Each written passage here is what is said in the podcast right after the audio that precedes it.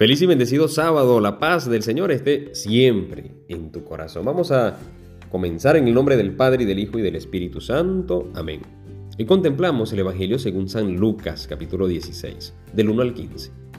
Y aquí nos vamos a encontrar, recuerda que ayer se, conversaba un poco sobre ese administrador que, era astuto, pero eh, le estaba robando a su amo. Por lo tanto, el amo lo que hizo fue retirarlo, despacharlo, despedirlo pero aquel con su jugada trató de hacer como amigos, ¿no? compañeros conocidos, para que cuando saliera de su trabajo, pues pudiera encontrar algún otro trabajo. Se ve que el amo alaba al administrador, pero alaba es su astucia. Pero nos damos cuenta que esa astucia no lo llevó a nada porque lo despidieron igual. Por lo tanto, no solamente eh, hace falta ser un hombre, una mujer buenos, ¿ok? No hace falta ser solamente bueno, sino que nuestra bondad vaya buscando la fuente de la bondad que es Cristo. Esa, esa conexión es indispensable.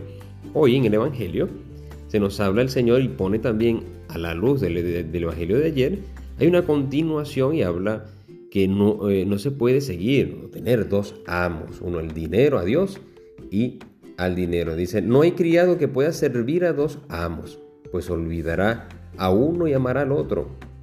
¿Ok? Por eso pone esa diferencia. No pueden ustedes servir a Dios y al dinero.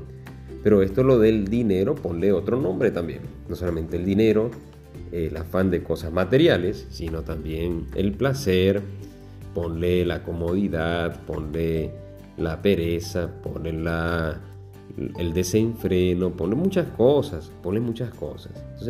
Separamos y empezamos a servir por un lado a Dios, pero por otro lado eh, somos muy débiles y no, no, no apretamos, como que decimos, no somos radicales en otras cosas. Por lo tanto, pareciera que jugamos a los dos bandos, a Dios y a quien no es Dios, sino al maligno, o sencillamente a las cosas de este mundo, ¿no? Para, para también que no, no, no nos llevan a Dios, que no nos llevan a Dios.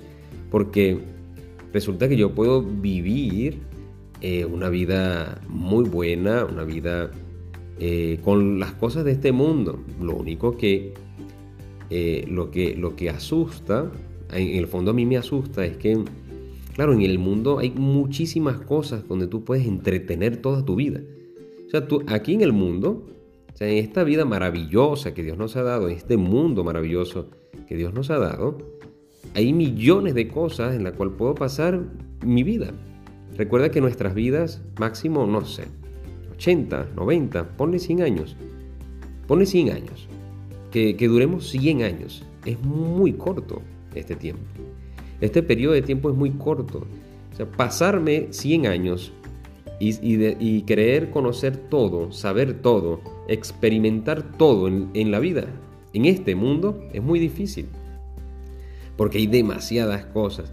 Entonces, el peligro es que sencillamente me acomodo a las cosas de este mundo y no pienso en más allá, no pienso en lo que tengo un alma, no pienso que Dios está conmigo, no pienso que en Cristo, en lo que Cristo me ha hablado, en la sanación, en lo que el Señor me está invitando y ahí, uff, todo un mundo, ¿verdad? Todo lo que el Señor viene, todo lo que el Señor ha hecho y lo que es, ha hecho y es capaz de hacer y sigue haciendo en nosotros. Por lo tanto, Hoy es un día para, para enfocarnos y para, como dice al final del Evangelio, lo que es muy estimable para los hombres es detestable para Dios. Como dice el Salmo, dichosos los que aman al Señor. Vamos a enfocarnos, vamos a enfocar. Las cosas de este mundo son muy buenas, pero aprovechemos la relación con Dios, amemos a Dios para que podamos utilizar las cosas de este mundo para hacer el bien